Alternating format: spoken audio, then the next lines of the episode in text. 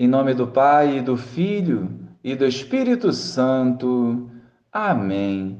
Bom dia, Jesus.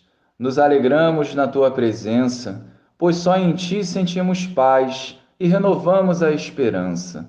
Reinflama os nossos corações pela ação do Espírito Santo, trazendo vida às nossas almas. Amém. Naquele tempo, dirigindo-se para a sua terra, Jesus ensinava na sinagoga, de modo que ficavam admirados e diziam: De onde lhe vem essa sabedoria e esses milagres? Não é ele o filho do carpinteiro? Sua mãe não se chama Maria e seus irmãos não são Tiago, José, Simão e Judas? E suas irmãs não moram conosco? Então, de onde lhe vem tudo isso? E ficaram escandalizados por causa dele. Jesus, porém, disse: Um profeta só não é estimado em sua própria pátria e em sua família. E Jesus não fez ali muitos milagres, porque eles não tinham fé. Louvado seja o nosso Senhor Jesus Cristo, para sempre seja louvado. Sem nenhuma fundamentação, desvalorizavam a sabedoria de Jesus. O fato de ser pobre e humilde não o credenciava na cidade onde viveu. Quantas vezes, igualmente, Jesus passa pela nossa vida e o desvalorizamos, seja qual for o motivo.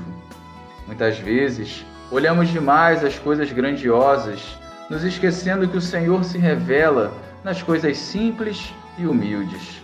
Vide a escolha dos discípulos. Não sejamos orgulhosos nem autossuficientes, que não abrem o coração à sabedoria divina. A humildade é uma das virtudes que mais agradam a Deus e exigem de nós renúncia e desapego. Se entre os nossos é difícil viver a dinâmica do reino dos céus, façamos a nossa parte, amemos e, dentro de cada realidade, falemos de Jesus com a própria vida. O fechamento do coração do outro não pode silenciar os nossos lábios e as nossas atitudes.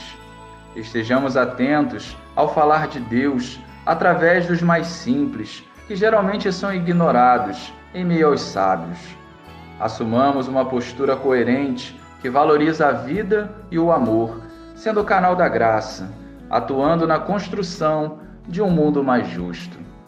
Glória ao Pai, ao Filho e ao Espírito Santo como era no princípio, agora e sempre.